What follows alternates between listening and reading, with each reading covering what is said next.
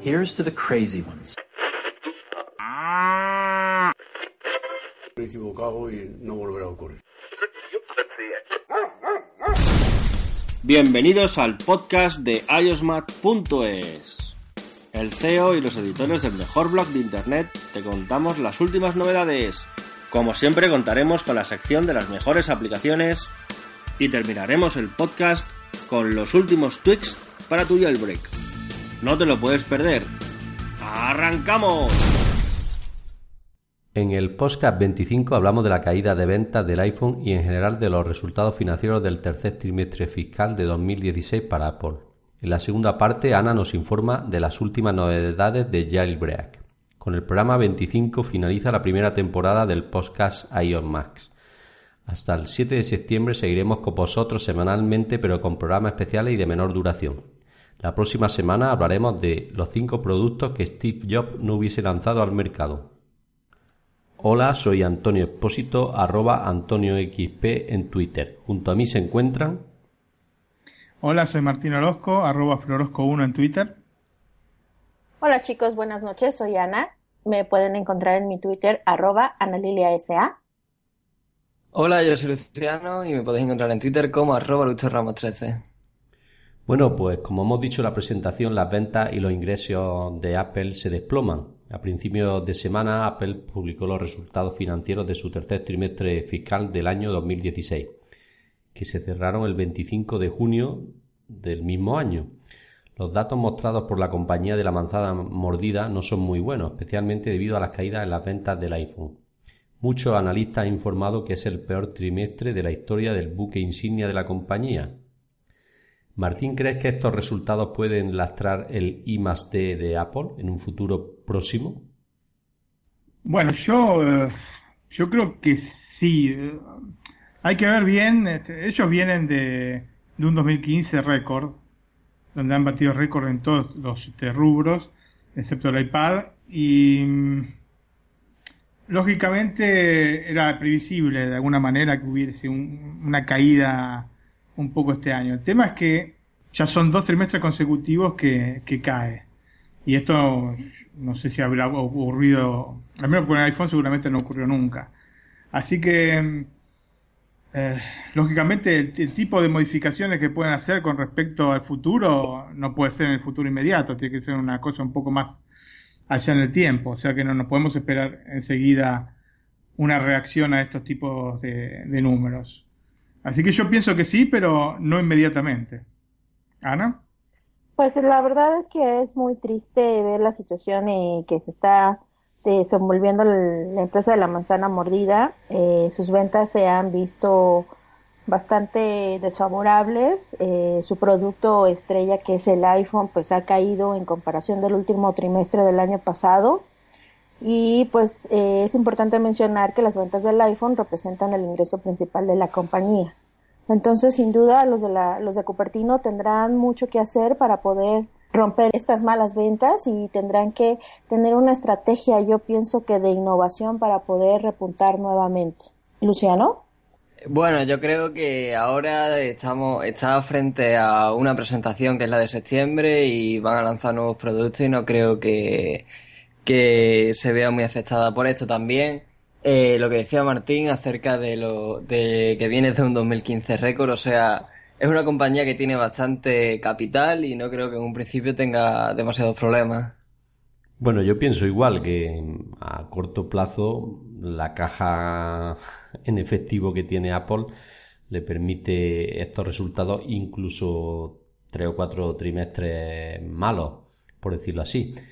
También venimos de un año 2015 mm, de récord total para la compañía, lo que hace que sean unos datos malos, pero no, bueno, por decirlo de una forma, muchas empresas tecnológicas ya quisieran estos datos malos para Apple tenerlos como estrella para ellos. Martín, ¿qué más nos puedes añadir sobre esto? Bueno, yo creo que la parte más preocupante de, de todo, de todos estos datos que, hemos obtenido, primero, o sea, han caído todos los rubros. Porque si bien el iPad eh, ha subido en la cantidad de, de, de ingresos por las ventas, pero han bajado un millón en la cantidad de dispositivos que vendieron. O sea, subieron en la cantidad de, ingresos porque son más caros los iPads, no porque hayan vendido más iPads. O sea que, a pesar de que pareciera que el iPad se, de alguna manera se recompuso, en realidad no, sigue cayendo y sigue cayendo constantemente desde hace 5 o 6 trimestres.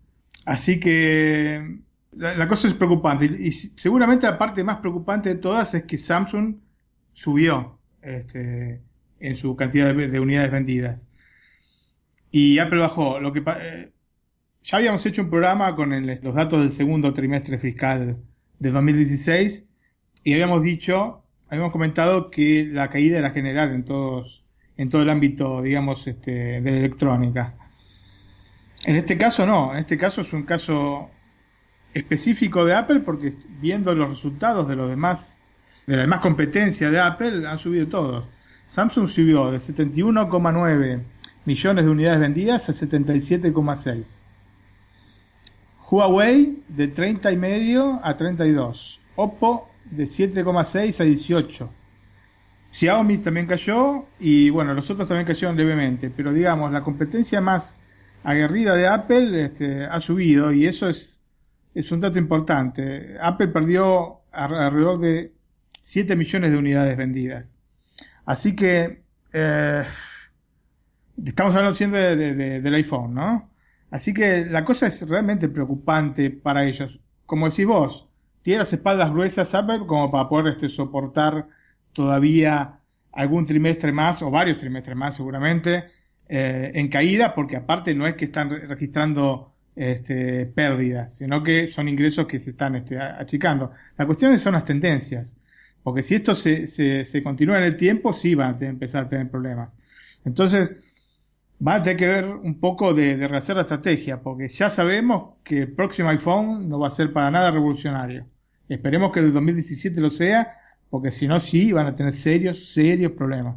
Yo creo que, por decir algo a favor de Apple, en las ventas del iPhone, lo único que le salva es que estamos a escasas semanas de que llegue al mercado el iPhone 7 y es normal que la gente pues que tenga pensado comprar un iPhone se espere un mes o un par de meses antes de hacerlo. Vamos, yo lo haría si tuviese pensado comprar un iPhone, pues me esperaría cuatro, cinco o seis semanas si sabiendo que está próximo un nuevo lanzamiento, pero no hay que desmerecer los datos si es cierto que no son nada halagüeños.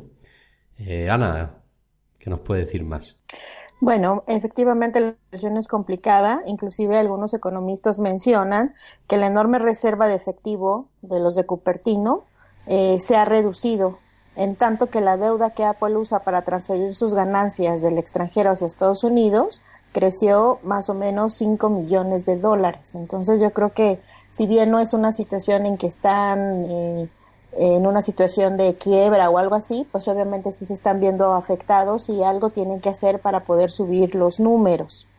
Inclusive eh, yo pienso que algunos este, de los fanáticos o de los amantes de, los, de la manzana mordida están esperando eh, la venta del nuevo dispositivo para, para comprarlo, pero eso por un lado. Y por otro lado también está pues como que la, la tristeza que nos da que no es un iPhone que tenga algo adicional, algo que sea innovador, sino es simplemente una modificación del que hoy en día existe. Y que pues eso a la mayoría de los realmente fanáticos no nos, no nos agrada porque pues ¿para qué voy a gastar eh, un poco más de dinero en un dispositivo que es prácticamente igual al que tengo hoy en día? Entonces yo creo que el, el punto clave que ellos deberían de trabajar es innovar, sacar alguna algún cambio radical que realmente haga que nosotros vayamos a comprar nuevos nuevos teléfonos, ¿no? Entonces yo creo que sí tienen que trabajar duro y bueno, pues hay que ver también cómo les va en las ventas en este próximo septiembre. ¿Tú qué opinas, Luciano? Yo pienso igual que tú, eh, sobre todo en los MacBooks siempre hemos visto eh, actualizaciones, pero no han sido para nada revolucionarias. Siempre ha sido alguna mejora de hardware y en los iPhone igualmente. Ahora en septiembre veremos el nuevo Apple Watch 2, Apple Watch 2 y esperemos que no sea solamente hardware y que haya algún, alguna pequeña revolución en el diseño de, del reloj que más que nada es por moda. No vas a ir con, no vas a actualizar el dispositivo solamente por, por el mero hecho de que sea un poco más potente. Mire, yo quería primero este, aclarar una cosa. El, tema que decía Antonio es cierto, que la gente puede ser que esté esperando a, que salga un nuevo dispositivo, ¿no? Eso directamente es lógico y, y, es razonable que haya menos ventas en este trimestre. La cuestión es que la caída fue respecto al mismo trimestre del año pasado, no solamente al trimestre anterior. Entonces, este, estamos hablando de una caída de más de 7 mil millones de dólares. 7.247 millones de dólares de menos de ganancias que han tenido. Así que es realmente preocupante la cosa. Es preocupante porque 7.000 millones es mucho, porque aparte venimos del trimestre anterior que también han registrado una, una merma en las ganancias de por lo menos este, esta misma cantidad de, de, de, millones de dólares. Respecto al, al Apple Watch, Sí, pero no, justamente el, Apple Watch no es un, dispositivo que pueda salvar este, a la compañía de, de los números rojos. Acá eh, prácticamente el, el, que se lleva todas las coronas es el iPhone. Si el iPhone funciona, eh, todos los demás repartos, aunque estén este, eh, en baja, van a este, se va a disimular con las ganancias que tiene el iPhone porque son este, impresionantes son uh, cuatro veces la de los demás dispositivos. Así que no sé, no sé. O sea, el, el 6S o 7 que se, que se vislumbra no va a tener éxito. Lamentablemente yo creo que van a seguir con este este impulso, digamos, hacia, hacia abajo por lo menos un año entero más.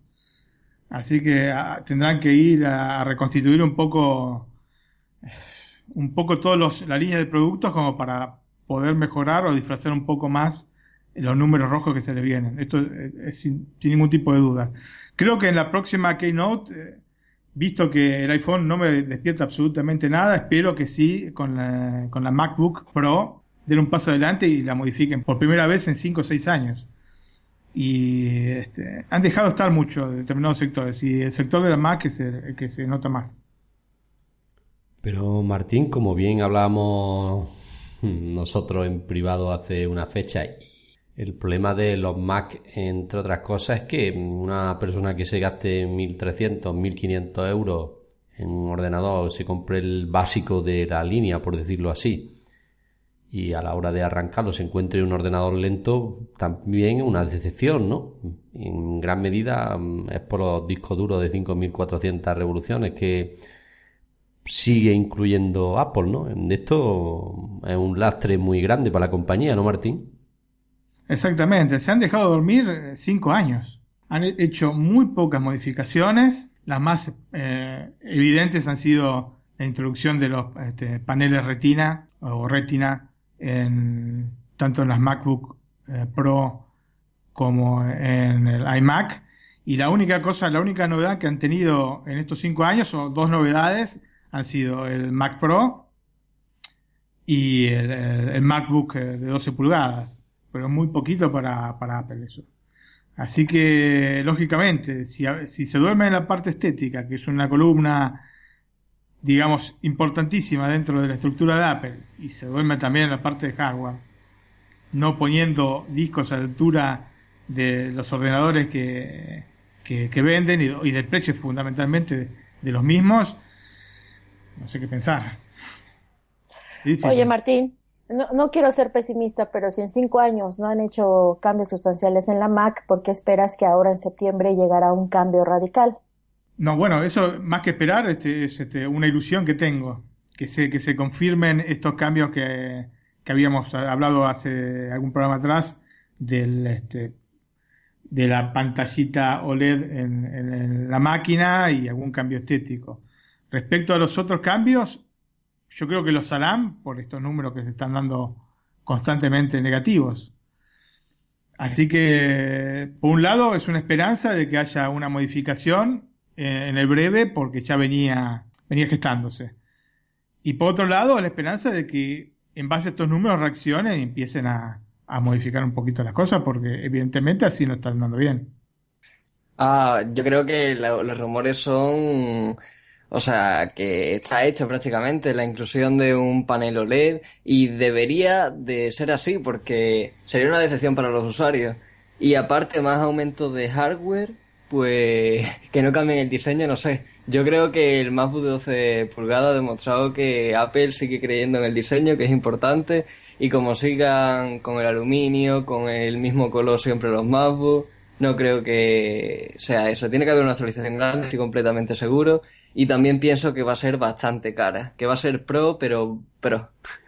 Pro sobre todo en precio, ¿no? En hardware Sí. al menos pro, ¿no? En precio, pero en hardware no creo, pero pero de precio va a ser un, un precio bastante caro. Bueno, el tema del hardware, esto lo hablamos varias veces. El tema del hardware en Apple nunca fue, digamos, el fuerte de decir, uh, tenemos lo último absoluto en hardware y lo ponemos en nuestra máquina.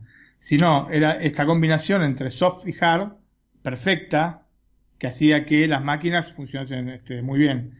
Lógicamente, este tema específicamente de los discos rígidos estaba penalizando mucho determinado, determinada línea de productos, ¿no? Las básicas, las que tienen los discos eh, HDD normales, estos tradicionales.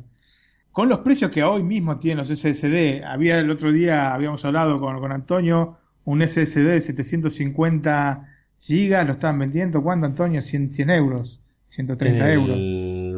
En el Prime Day de Amazon en 100 euros. Ahora creo que estaban unos 180, 190. Wow. Estamos hablando de 750 gigas de, de disco. Ni siquiera tienen la necesidad de poner el disco entero. Que pongan un Fusion Drive. Eh, Con 100 no con 12 Con 120 gigas. gigas es suficiente y, y cuesta Exactamente. 40 euros o 30 euros a nosotros. A Apple que le cuesta 20 euros un disco de... Es más, te digo, con 64 gigas. Algo que, que te haga reaccionar y funcionar los, los programas. Sí. Con 64 gigas te alcanzan y, y sobran para, para los programas. Entonces, no, no de 12 gigas como están haciendo ahora. Un, un disco serio. De 64 gigas que puedas poner todos los, eh, tus programas, arrancarlos tranquilamente y con una inversión mínima la, la imagen de Apple se va a mantener arriba. Ahora eh, es inútil porque vos vas a probar un ordenador a, un centro comercial o a un Apple Store con, con uno de estos discos y da vergüenza cómo tardan. Nada más para hacer este, la, la preferencia del sistema, te tarda capaz que 5 o 6 segundos en aparecer. Es un menú, Dios mío. Entonces, este, tiene que tocar esto. Tiene que tocar esto porque es parte de la imagen de la empresa.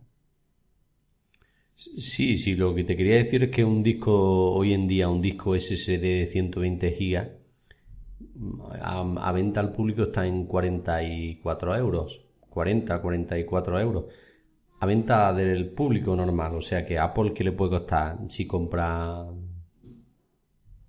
500.000 unidades o un millón de unidades? 10 euros o 15 euros le puede cobrar Samsung por un disco de eso, que supone 10 Exactamente. euros, 15 euros en incluir un, Fusion Drive de, cien- con 120 gigas. En fin, no lo entiendo. Como tú dices, con 64 ya es suficiente, pero Con el margen de ganancia que tienen aparte, porque si estuvieran justo al límite de la ganancia, pero un, eh, una- un ordenador, un iMac de 21,5 pulgadas a 1.300 euros, tiene que tener un margen de ganancia bastante alto. Pero es que podemos hablar de que lo ponga a 1320, que la gente lo va a pagar igual. Si, si, si- ponga un poquito más caro, Exactamente, sí. Si por 20 euros que le cuesta a ellos, lo que no pueden hacer es un disco que cuesta 20 cobrar 200, como suelen hacer con Ah. sus cosas, ¿no? Pero bueno, Claro, el, el tema es que ellos te quieren vender estos ordenadores con este, los discos que te agregan ellos, que te los cobran 10 veces más de lo que te sale este, comprarlo en Amazon, capito.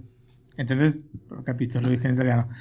Eh, ¿Entendés lo que te, lo que te digo? Sí, o sea, ellos les conviene venderte una cosa que no está tan bien para poder este, meterte el otro disco. Pero no, no sé, eso no, eso no lo ha hecho Apple siempre. Eso es una cosa que está haciendo ahora Apple. No es una cosa que hizo toda la vida. Los ordenadores funcionaban bien. Desde- Cuando lo prendías, era mucho mejor ya que un PC. Ahora no es así.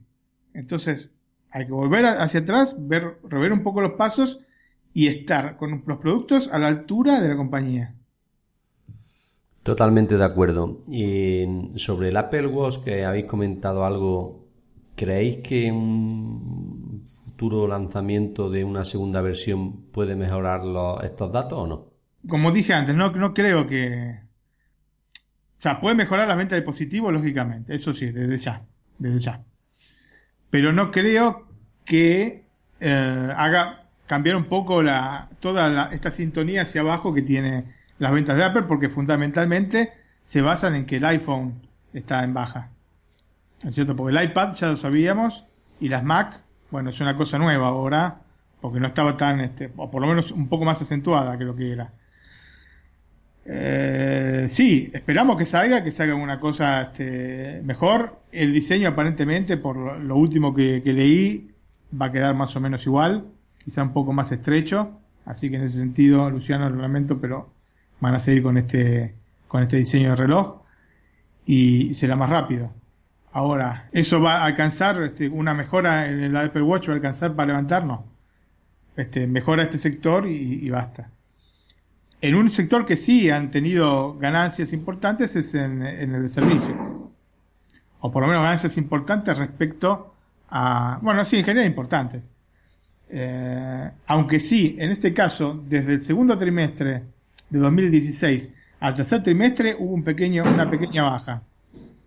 Y en el sector de servicios no es como en el sector de, de, productos que puede influenciar que estén más cerca o menos o, más lejano del lanzamiento de los productos. Entonces, que haya habido una, una leve merma en ese sentido tampoco los debe haber hecho muy felices. Si bien sí, respecto al trimestre de, al tercer trimestre de 2015 eh, subieron un 19%, así que están mejorando las cosas, pero bueno, eh, no sé si, si alcanza con esto. Son un montón de cosas que se suman este, para poder llegar a, lo que es el iPhone. El iPhone se lleva un montón de la, de la facturación de Apple. Si no mejoran el tema del iPhone, los otros temas van a quedar un poco superficiales. Tienen que mejorar, centrarse en el iPhone y mejorar también las, las otras áreas. Pero centrarse mucho en el iPhone porque es lo que está llevando adelante la compañía. Es la locomotora que lleva adelante la compañía. Entonces es, bastante compleja la cosa, porque al caer en, todos los, en todas las áreas uno no sabe de dónde agarrarse, la verdad. Porque uno le, gustaría decir, no, miren, este dato realmente este, es bueno y espero que se, se, agarren de eso para, para poder mejorar, pero no es así. La cuestión es que está muy este, ligada la suerte de la compañía al iPhone y el iPhone este año va a ser prácticamente igual al del año pasado. Esos son los datos de hecho.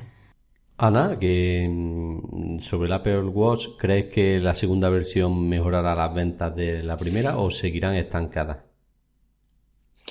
Sinceramente yo creo que seguirán estancadas y esto se debe principalmente a que es un producto demasiado caro, como ya lo habíamos comentado alguna vez, es prácticamente un lujo tener un Apple Watch en lugar de ser algo necesario, algo que realmente le saques provecho para el costo que tiene. Entonces, el reloj podrá ser muy rápido, podrá ser con mejor diseño, más delgado, ser autosuficiente, no depender del iPhone y demás, pero seguramente el costo va a ser igual o un poco mayor que el que hoy en día tenemos. Entonces, la verdad, yo considero que las ventas van a ser difíciles porque pues obviamente es un producto, es un producto de lujo.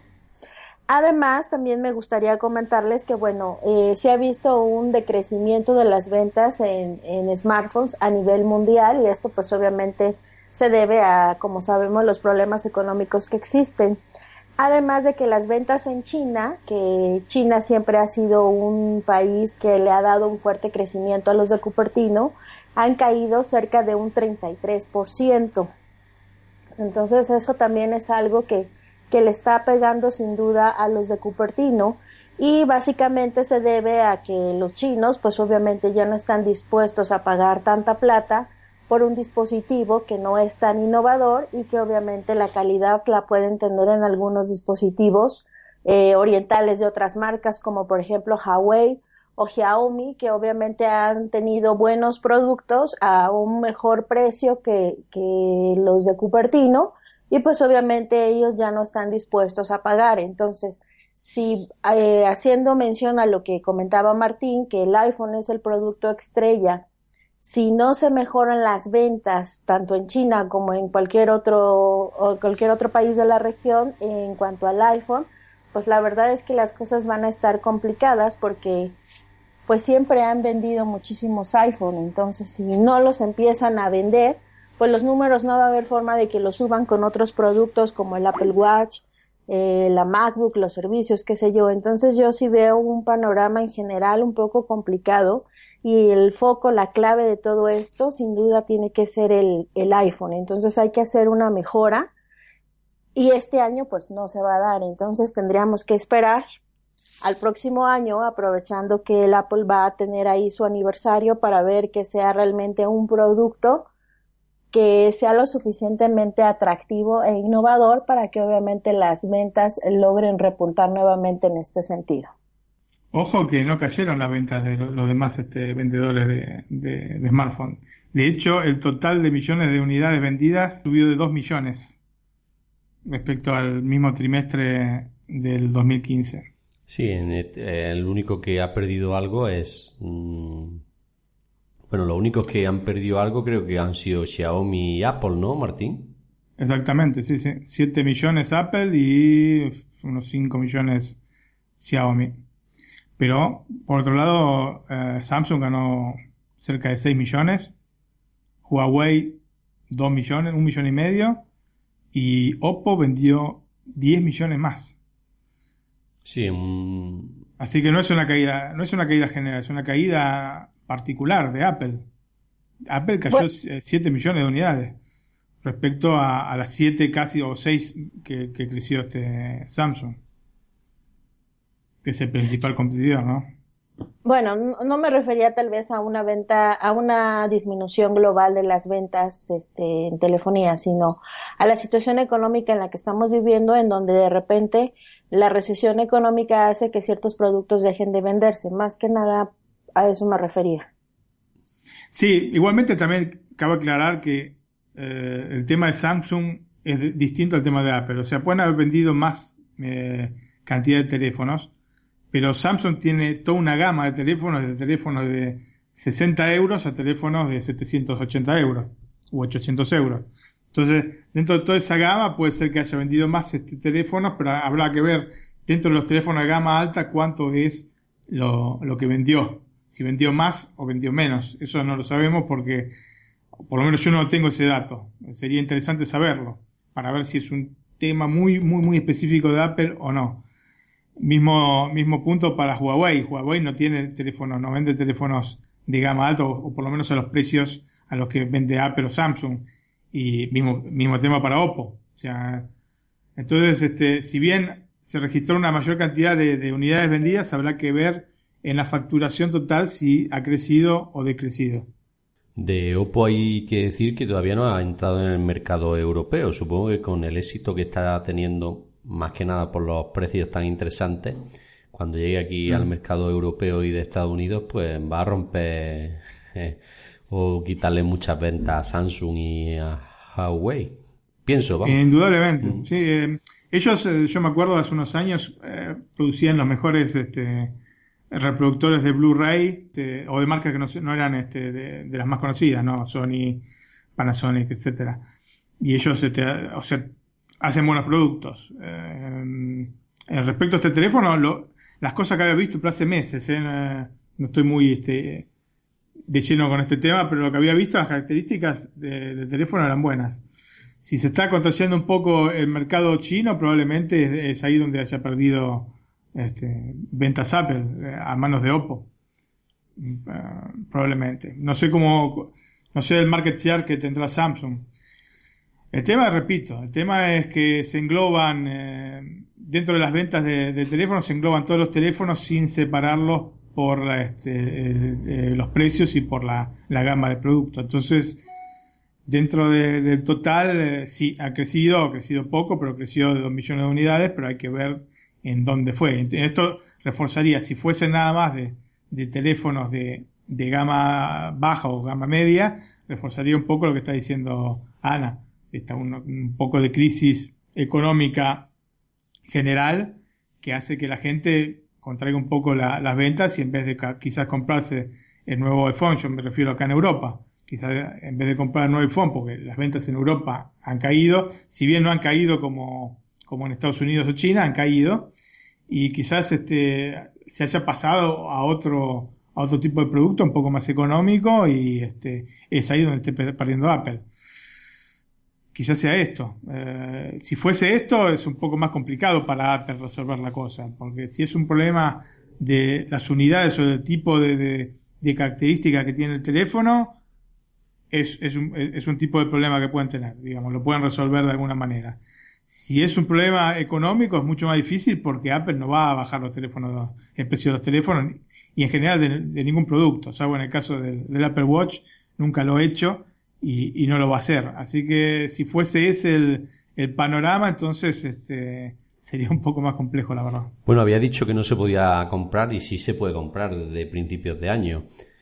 Y lo que pasa que en una web propia de ellos y no, por ejemplo, en Amazon, a lo que yo me, me, refería, Amazon o, tiendas similares en las que no está a la venta. Por lo menos yo no lo he visto, porque sí es cierto que tienen precios interesantes, ¿no? Un dispositivo con, con de 8 núcleos de procesador, una cámara de 8 megapíxeles y 3 gigas de RAM, pues suele costar unos 300 euros, no está nada mal. Mm, exactamente es una gama media y bueno, ya es bastante respetable, siendo una gama media que tengan esa cantidad de, unidades vendidas. Eh, yo no sé cuántos teléfonos tienen, eh. estoy hablando un poco a ciegas porque no conozco mucho la, realidad de Oppo, pero me imagino que tendrán, no tendrán tantos teléfonos. Y si son eh, de gama alta, no sé si tendrán algunos, y los precios igualmente tendrían que estar rondando siempre al máximo ese, ese, ese número que dijiste, Antonio. Bueno, tienen en concreto unos 5 o 6 dispositivos a la venta más o menos. Ah, bueno, más de lo que pensaba. Mm. Similares, ¿no? En el más económico ronda los 134 euros. Tiene 5,5 pulgadas de pantalla, Full HD. Lo más, y este en concreto me parece que tiene un giga de RAM y cámara de 8 megapíxeles. O sea que no está nada mal. Tiene 32 GB de, memoria de ROM y 3000 mAh de batería, ¿no? Un dispositivo bastante aceptable para tener un precio entre 130 y 170 euros, dependiendo las unidades que se compre. O sea que. Sí, digamos que la avanzada china. Y no lo he dicho, pero graba también vídeo a 4K. O sea que. Mm.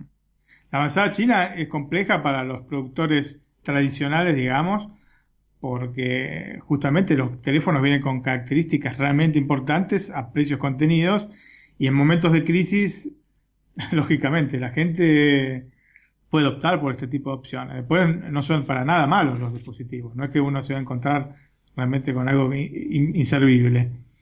Así que bueno, no sé. Luciano, estás muy callado. Buen punto. Yo estaba fijándome en la web de Oppo y veo que es muy denunciable. Estoy viendo cada dispositivo y lo presentan tal cual eh, como en Apple, ¿eh? O sea, le han calcado hasta la web. Me está haciendo bastante gracia, lo estaba observando. Y algunos son incluso similares al iPhone 6S en diseño. Pero es que tienen gran calidad, ¿eh? Sí, sí. O sea, no estoy viendo los precios, pero me está pareciendo una pasada. Han hecho hasta una ROM de Android para que se parezca demasiado a iOS. Es que no sé cómo Apple ha tomado medidas legales, ¿lo ha hecho? Por, ejemplo, por poner un ejemplo, voy a decir datos del R7 Flash Shell, que es un modelo de, de Oppo. Y las especificaciones. Tiene 3 GB de RAM, 16 GB de, de memoria interna, la batería 2320 mAh, AMOLED Gorilla Glass 3, 5 pulgadas de pantalla, 1920 x 1800 píxeles, 13 megapíxeles de cámara con apertura 2.2 y vídeo a 1080 a 30 frames. En fin, como podéis ver, mm, nada despreciable por 260 euros más o menos que tiene este modelo sin unas características muy, muy buenas. Efectivamente. Mira, yo respecto a lo que decía eh, Luciano, no creo que tome ningún tipo de medidas este, legales respecto a esto. Eh, ya tienen bastante con todo el tema de las patentes con Samsung y no Samsung y otras, otras este, empresas. No sé, no sé, no sé cómo, qué es lo que para el futuro. La verdad que, lógicamente, en momentos de crisis la gente tiende, tiende a comprar menos. Yo no sé si Ana en, en México está Oppo. ¿O hay alguna otra empresa china así que está? Sí, sí, sí está. Está Oppo, está este, Huawei, Xiaomi. Y la verdad es que sus precios son bastante bajos. Y la calidad de sus productos, pues ese, he tocado teléfonos y son, son buenos. Entonces era lo que les comentaba, pues si tenemos este un teléfono de buenas características a un precio menor, pues obviamente vamos a comprar ese teléfono en lugar de comprar un iPhone, porque pues el costo sí, sí tiene algo que ver. Entonces, eh, esto también, la competencia es una parte de, principal de las caídas de, de los de la manzana mordida, porque obviamente tienen más competencia, más modelos, eh, más características y a un menor precio. Entonces definitivamente la gente se va a ir por, por algo más económico. Sí, porque no toda la gente está en el punto de haber el sistema operativo que Android o no Android. Eh, digamos, la mayoría de la gente va a comprar el teléfono, le gusta, está barato, eh, lo compra. O en el, muchas veces también en el caso de Apple, por horario, nada más por el hecho de ser Apple, lo compran porque está bien que se, que, comprar un teléfono caro y Exactamente, exactamente. Se lo hablamos alguna tener un estatus, traigo un iPhone y aunque ni lo sepa usar, pero yo traigo un iPhone. Entonces hay de los dos este, mercados aquí en México. Entonces la verdad es que yo he visto que los teléfonos Android se venden, pero como pan caliente. La verdad es que a la gente no le importa que traiga Android, simplemente que sirva para lo que lo necesita.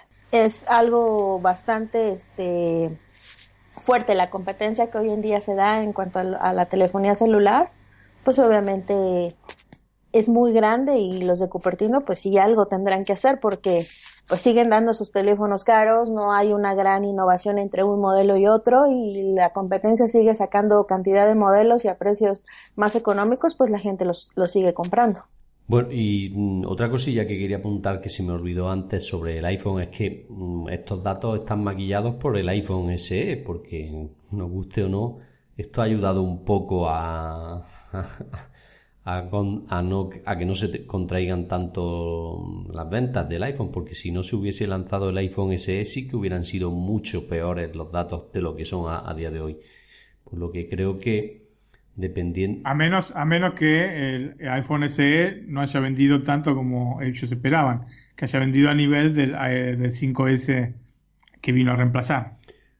Yo creo que ha vendido más y de hecho mm, creo que se puso en el mercado porque ya estaban viendo lo que venía encima. Vamos, ah, yo creo que lo hicieron en ese sentido porque no un, un dispositivo de 4 pulgadas funcionando como estaba funcionando el 5S en ventas, me refiero, y el precio que tenía, lanzar un SE. Y la verdad que analizándolo fríamente, tiene mucha, mucha coherencia esto, porque de hecho el, el teléfono estéticamente casi no está tocado. Lo único que han cambiado es el procesador, eh, la memoria, componentes internos, pero el resto quedó igual tal cual como era. Y si uno se pone a pensar bien, pareciera que, hubiese sido una cosa hecha así a las apuradas, como para poder tapar este un poco este, esta, hemorragia que se estaba produciendo. Sí, sí, eh, como el iPhone SE no tiene más de 5, 4 o 5 meses de trabajo en el sentido de prepararlo y lanzarlo. Pues lo de fuera está y lo único que han hecho es mejorar el hardware y poco más fin, que... y, ni siquiera todo el hardware. Sí, algunas cosas. ¿Eh? La pantalla quedó igual, el botón Home eh, quedó igual. Eh, o sea, modificaron básicamente el procesador y... Las cámaras.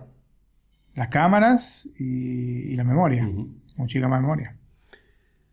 Y el, chip NFC. Eso es. Mm, bueno, eh, hablando de esto han sido las pegas o las contrariedades de la compañía. Por poner un debe eh, sería el sector servicio. Y hay que decir que el, Apple Music está funcionando muy bien y es lo que está manteniendo o no está haciendo que los datos sean tan negativos como podrían ser, ¿no, Martín? El sector servicios para Apple eh, ya se está convirtiendo en un importante negocio para la compañía. Sí, bueno, efectivamente eh, obtienen más ganancias con el sector servicios, o, no sé si ganancias, pero por lo menos facturación, con el sector servicios que con el Mac o... Sí, con el Mac, mm, básicamente. Así que ya eso es un dato a tener en cuenta. Eh, a mí, yo digo, personalmente el sector que más me, afecta, o por lo menos emotivamente, es el de Mac. Y me da un poco de miedo que en algún momento quieran hacer un corte y no, no, producir más Mac. Eso sería terrible. Espero que, que, que nunca lo tomen ese tipo de paso. Un poco me, me duele que todo gire alrededor del iPhone. Y porque para mí el producto más importante que tienen, o los productos, la gama de productos son los, ordenadores. Así que estoy viendo esto con un poco de ansia. Bueno, en el, en el hipotético caso de que en cuatro o cinco semanas se lance una nueva gama de MacBook Pro, que al 95% podemos decir que se hará en septiembre u octubre, pues es factible que las ventas de estos dispositivos mejoren más que nada porque un Mac no es una cosa de cambiarlo todos los años. Un ordenador Mac, yo el mío es del iMac, es del año 2011 y funciona perfectamente. O sea que un, digamos, un dispositivo de estos se cambia cada cuatro, cada tres, cuatro, cinco años, ¿no, Martín? Por lo que si decir lanzar una actualización, quizás sea el momento de estos que tenemos un dispositivo con 3, 4 o 5 años, nos lancemos por uno nuevo, ¿no? Bueno, Steve Jobs sostenía que los, eh, los ordenadores eran para cambiar cada 3 años. Cada 3 años había que hacer borrón y cuenta nueva y cambiar de nuevo el ordenador. Eh, la idea de Apple actual es de prolongarlos más en el tiempo, porque es por esto que hacen estas actualizaciones que abarcan tanta cantidad de dispositivos.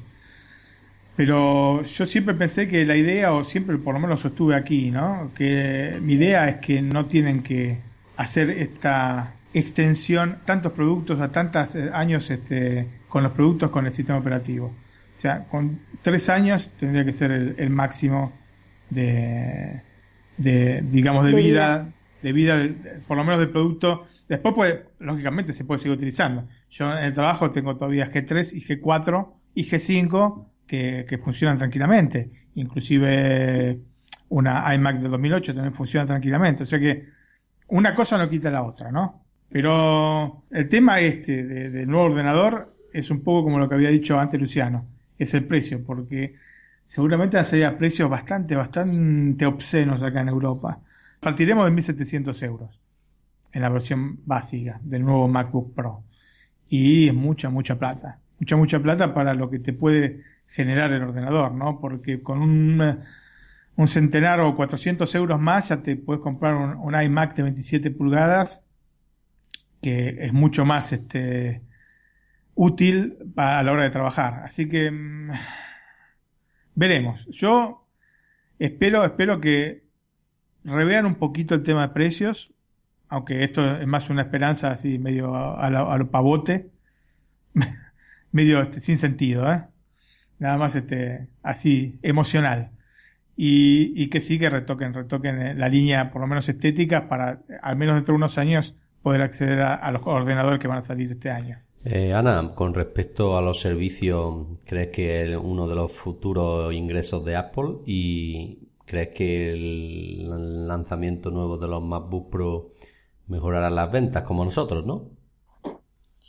Sí, definitivamente los servicios es un punto clave ya que si no venden productos, pues obviamente tienen que eh, sostenerse de los, de los servicios. Por ejemplo, si consideramos que la compañía ha vendido eh, mil millones de dispositivos y, y tiene 700 millones de usuarios activos en todo el planeta, pues obviamente con el margen de crecimiento de los servicios, a través de las distintas aplicaciones que ofrecen, pues puede ser un extraordinario motor para incrementar sus ventas y mantener la compañía estable. Entonces la verdad es que las aplicaciones sí van a, van a seguir contribuyendo a los de Cupertino. Y en base a las Mac, este, quiero comentarles que acá ya se están poniendo en promoción las Mac que hoy en día tenemos. Entonces eso es una señal de que pues vienen productos nuevos. Por ejemplo, les voy a contar que hay una oferta de una Mac, MacBook Pro. Mm, no vienen las características, pero es de 13 pulgadas. Cuando el precio original es de 23 mil pesos, lo que equivale a más o menos 1.700 dólares, ahorita está una oferta a 16 mil pesos más o menos 1.205 dólares. Entonces yo creo que pues la estrategia será ahora vender todos los productos que tienen aquí rezagados, pues para que cuando lleguen los nuevos productos al mercado puedan venderlos, aunque si una Mac viejita cuesta 1.700 dólares, pues ya me puedo imaginar a cómo van a llegar los modelos nuevos. Entonces vuelvo a decir el tema de que el precio pues es un factor que sí afecta aquí al menos en México. ¿Ustedes sabían qué es lo que hizo Steve Jobs cuando volvió a Apple en el año 97? O cuando, mejor dicho, cuando volvió a ser CEO de Apple en el 97 98, que es lo que ya volvió como CEO. Todos los, este, las Mac que, eh, porque había una cantidad enorme de Mac, ¿no es cierto? Ya lo hablamos también esto. Hay una cantidad enorme de de, tipos de Mac distintos, pero eran Mac que realmente funcionaban, no funcionaban a la altura de lo que es Apple. Las hizo destruir. Porque tenía como idea no venderle a la gente productos que no este, estaban a la altura de la compañía. Eso es una cosa que ahora esta nueva administración de Apple no está pasando. Entonces, te tratan de vender los productos que tienen este, todavía en, eh, producidos y, este, en las cajas de los que tratan de vender este, descontados. Pero eso, mira, es una de las cosas seguramente que más marcó a Apple este, bajo, el, este, eh, bajo la dirección de, de, Steve Jobs, que era este respeto por, por el usuario, ¿no? Este poner al usuario por delante de los intereses mismos de la compañía muchas veces. Entonces, este, este tipo de, de, idea de la compañía yo creo que se perdió. Por una idea, seguramente ahora estarán ganando mucho más que antes, pero yo prefería la otra compañía. Sí, definitivamente. También quiero comentarles que fui a una tienda en donde venden eh, accesorios para celulares, básicamente fundas. Y hasta tomé una fotografía porque me sorprendió mucho que todavía hay quien está vendiendo el iPhone 4S en México. Es increíble la forma en que ahora están subastando estos dispositivos, pues porque obviamente van a llegar los modelos nuevos y todo el mundo tiene que deshacerse de los modelos anteriores. Entonces, es increíble que a estas alturas todavía vendan iPhone 4S cuando pues obviamente esos teléfonos ya ni deberían de, de venderse, o sea, ya deberían de estar, no sé, destruidos o no sé, los hubieran de donar o qué sé yo, pero todavía los están vendiendo. Entonces, definitivamente ahorita es la época de que todo, en todos, en todos los lugares nos están vendiendo productos a bajo costo para obviamente poder, este, sacar sus inventarios para que cuando lleguen los nuevos productos, pues obviamente ya no tengan esos rezagados. La verdad es muy lamentable este tipo de, situaciones que se están viviendo acá. Aquí en el mercado de segunda mano, por un iPhone 4S, dan todavía 70 u 80 euros, o sea que no está nada mal en el, en el ah. mercado. Algunos Android con el mismo tiempo ya quisieran que dieran eso por ellos. Acá los están vendiendo a 150 dólares. Ah, no, les decía, del 4S a 150 dólares todavía. Ojo que también hay determinadas cosas que son, este, o sea, si no los vende directamente a Apple, pueden ser remanentes que le hayan quedado a las mismas compañías, ¿no? Ya sean telefónicas o los distintos eh, megastores que venden este tipo de productos. Eso también podría ser. Y eso no es atribuible a Apple porque Apple ya vendió sus productos y bueno, si los otros no lo distribuyeron, no es una cosa de la cual se tenga que hacer cargo Apple. Pero lo que sí se hace, se tiene que hacer cargo es que todavía están vendiendo el MacBook Pro de 13 pulgadas con pantalla no retina y la están vendiendo a 1.250 euros acá en Italia. Es un, eh, un ordenador que tiene 4 años y está yendo para los 5. Tiene este, una, eh, una tarjeta gráfica Intel HD eh, Graphics 4000 tiene 500 GB de disco rígido de 5400 revoluciones por minuto, 4 GB de memoria y lo están vendiendo 1250 euros. Este ordenador ya no lo pueden vender más. No lo pueden vender más. Entonces, esto es lo que está mal. Esto es lo que está mal. Eh, aparte, menudo favor te hacen, ¿no? Porque lo venden 250 euros menos que el, eh, que el nuevo, digamos, que tiene un eh, Core i5 de 2,7 GHz, 8 GB de memoria, 128 GB de, de unidad flash, la tarjeta gráfica Intel Iris Graphics 1100 que puede te, este, puedes conectar un monitor externo de 4K y la pantalla retina. Entonces, un poco ponernos, eh, o ponernos, que se tienen que poner a hacer la Apple que fue. Esto, 100% seguro que no lo hubiera hecho a, eh, Steve Jobs. 100% seguro. Están vendiendo productos ya obsoletos a precios aparte descarados. O sea, no, no va, no va, no va en absoluto. Sí, este en concreto era el que el MacBook Pro que se vendía cuando yo compré el iMac en el 2011, o sea que ya hace algunos años. Luciano, ¿tú qué nos puedes comentar sobre el sector servicio y sobre eh, el, MacBook. Pro en general?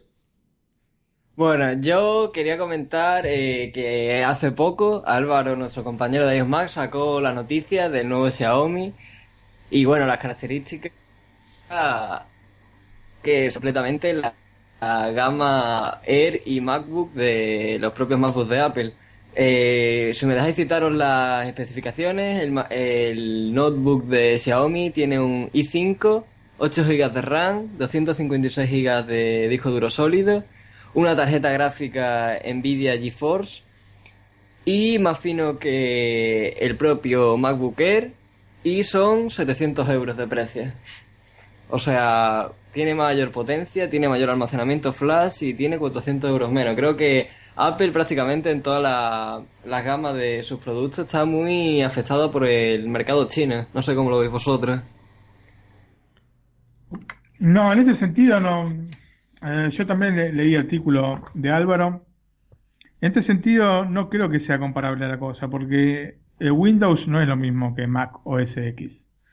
Entonces, al no ser lo mismo el sistema operativo, es muy difícil comparar, porque es lo mismo que comparar este, por características de hardware un, eh, un Android con, con un iPhone. Eh, pueden tener mejores características de hardware, pero después el sistema funcionando funciona mejor el de un iPhone. Pero me refiero, o sea, con la gama Air y MacBook, ¿sabes? O sea, que se supone que el uso no es tan profesional como el del Pro. Es solamente para uso de correo y tal. Eh, bueno, no sé si eh, para, uso de correo solamente. Eh. eh MacBook Air es un, un, ordenador válido. Yo lo que voy es, hay que ver después, más allá de las características del hardware, cómo se comporta usando Windows 10 y cómo se comporta el MacBook Air utilizando el OS X. ¿Se entiende? sí, sí, desde luego. Eh, no, no, siempre porque sea este, o tenga mayores características de hardware va a ser mejor como ordenador o, como teléfono o como cualquier otro dispositivo que, que, uno de Apple por esta cosa que siempre decimos de, de este, esta unión hardware y software. Entonces, eh, en ese sentido hay, que ser un poco cautos antes de decir, no, sí, es mucho mejor, no. Es otro, es eh, otro ordenador con otro sistema operativo, con otra, otra marca distinta, y hay un montón de características, como por ejemplo la garantía, la, el servicio técnico, etcétera, que hay que también evaluar en el momento de comprar. Porque sí, sale 700 euros y la MacBook Air sale eh, la de 13 pulgadas, estará cuánto? Unos 900 euros. Mil creo ya, porque ahora el precio base son 8 GB de RAM. Bueno, eh, sí, 1179. Sí, hay 400 euros de diferencia, pero después hay que ver cómo funciona, este tipo de garantía, el tipo de, de, de, cosas que puedes hacer con la máquina. Esto no, no, no, quiero decir que, no estoy invalidando porque no conozco eh, se nos aprobé la, este ordenador. Pero lo que pasa es que es muy difícil evaluarlo a partir de una ficha técnica. Ya, bueno, yo solamente lo ponía en plan como ejemplo, como que es una alternativa más económica y que, bueno, siempre va haciendo daño. No solamente, por ejemplo, este Xiaomi, sino que hay otras marcas en el mercado, ya sea Acer o Asus. Creo que, no, una Sony y otra no tiene nada que ver, creo que creía que había dicho la misma. Y que son alternativas que dañan mucho lo que es la gama, por decirlo de alguna forma, la gama baja de MacBook. Bueno, sí, absolutamente. Y, y hay ordenadores este, PC, este, eh, notebook, muy válidos, quizás no, no tan este, finos o, o, tan acabados bien como, como puede ser un MacBook Air, pero que son absolutamente válidos como potencia.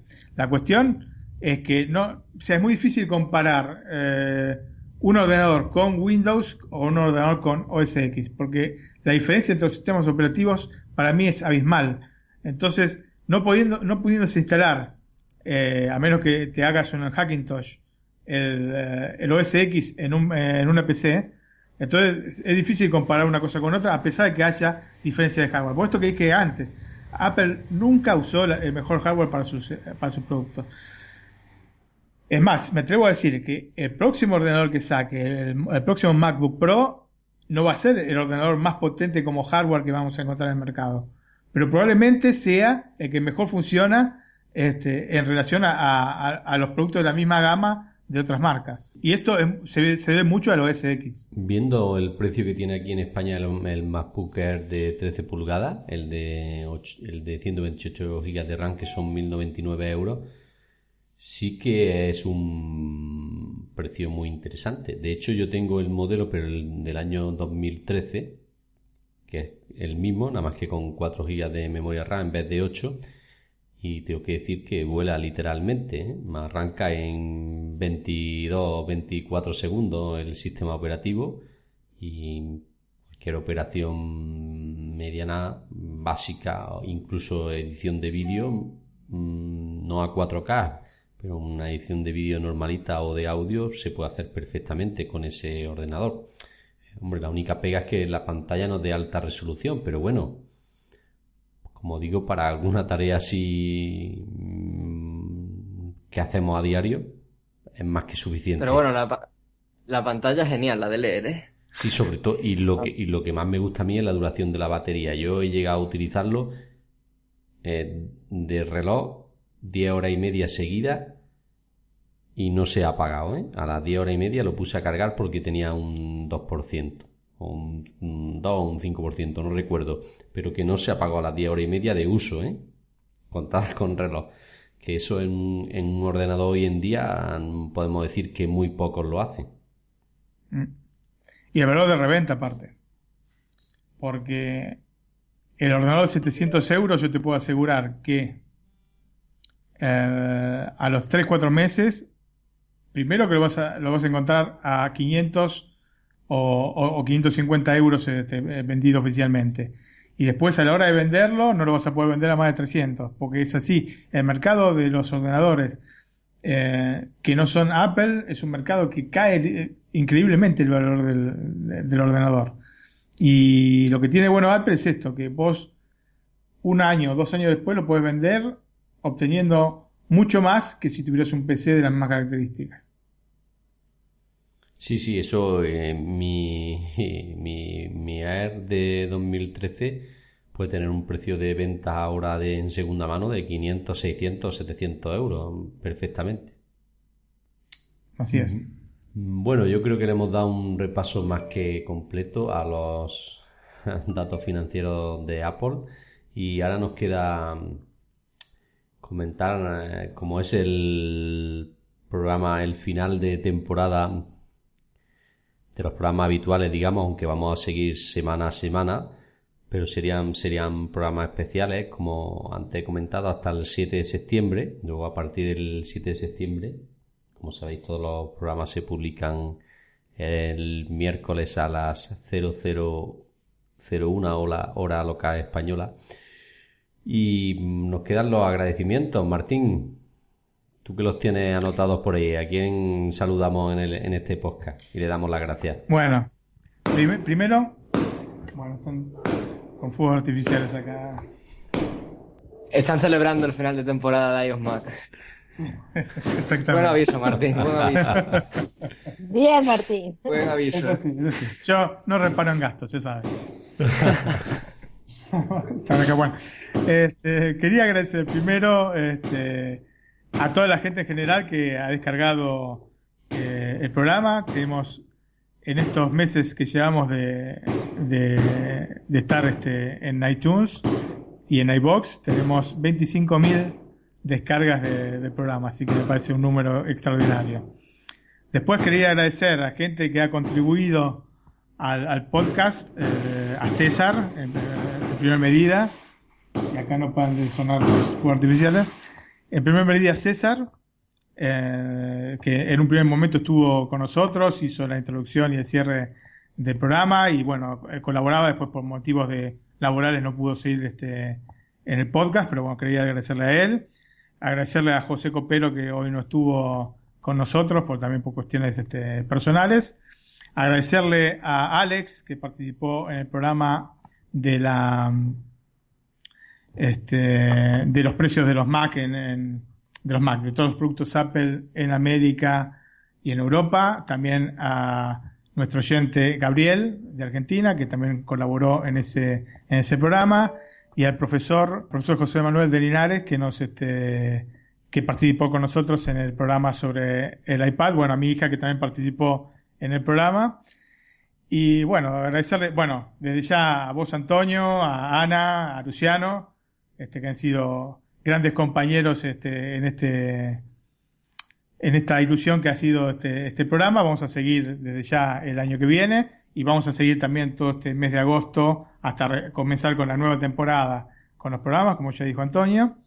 Y bueno, primer- eh, fundamentalmente agradecer a, a toda esta gente. Después, bueno, eh, para el último programa hemos tenido bastantes este, comentarios positivos, es por eso que agradecemos a Manuel Jesús Cuenca González, que nos dejó un comentario positivo o un, este, un like en iBox, a Milton Jiménez Arias también en iBox, eh, Jeb o Jeb Rivera, no sé cómo se pronunciará, discúlpame, en iBox, a Joaquín Rodríguez Polo en iBox también, a Pacocha en iBox y a Sergio Agudelo que siempre nos está mandando mensajes este, alentándonos y felicitándonos sea por el programa, sea por el blog, sea por la revista, así que gracias Sergio por todos tus comentarios, te apreciamos mucho.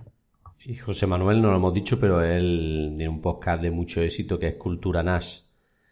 Y también quería darle las gracias a Ricky Fernández de, Ah, Apple, sí. de Apple Decir, que Martín y yo estuvimos allí hablando de la revista de iOS Mac Magazine. Así que gracias a todos ellos, que en parte también hemos podido hacer algún que otro programa con su ayuda y con sus comentarios. Y nada, Ana, te toca a ti. Despídete hasta la, hasta la siguiente temporada. Chicos, ha sido un placer estar con ustedes, sobre todo gracias a los que nos escuchan, que han hecho posible esta gran aventura que inició hace algunos meses y que la verdad ha tenido grandes este, frutos. Esperamos seguir trabajando para ustedes. No dejen de escucharnos y de mandarnos sus comentarios y hasta la próxima temporada. Un abrazo a todos. Luciano, Bueno chicos, un abrazo. Yo no tengo fuegos artificiales como Martín, no los he podido encargar, pero ha sido un placer estar aquí con todos vosotros. Por, gracias a todos por los comentarios y nada, nos seguimos leyendo tanto por la web como viéndonos por YouTube. Chao. Martín, Bueno, eh, simplemente, bueno, agradecer nuevamente a toda la gente y bueno, si quieren eh, hacer algún comentario o dejarnos este, alguna sugerencia, eh, como siempre estamos disponibles. Eh, mi eh, di- dirección de Twitter es arroba florosco1. Cualquier cosa, duda, sugerencia, la pueden canalizar por ese medio. Bueno, y quizás a mí me, entristece un poquito este momento porque decimos hasta septiembre adiós de, de forma habitual, aunque vamos a hacer un- unos pequeños programas que tendrán una duración entre 20 y 30 minutos para seguir, para que nos podáis seguir escuchando en el mes de agosto y la primera semana de septiembre. Pero sí, eh, digamos que finaliza la primera temporada de iOS Mac y para mí ha tenido más éxito que del que esperaba.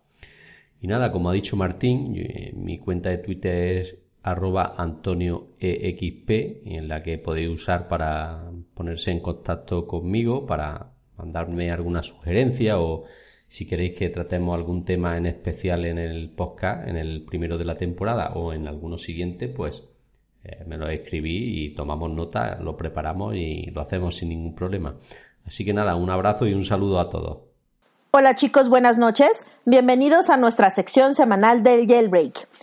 Sin duda, ha sido una semana muy activa después del lanzamiento de la herramienta de Pangu para realizar el jailbreak para la versión de iOS 9.3.3.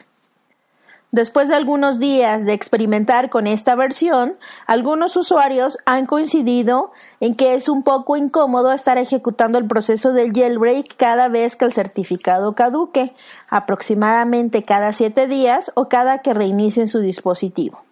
Así de que todos estamos a la espera de la versión del jailbreak Untethered. Sin embargo, desafortunadamente, el equipo de Pangu ha confirmado en red IT que no está trabajando por el momento en esta versión. Esta noticia no es muy sorprendente, ya que como se había sospechado desde el lanzamiento de este jailbreak, eh, seguramente el equipo de Pangu se está reservando para lanzar el jailbreak para iOS 10 que será lanzado el próximo otoño, lo cual será sensacional.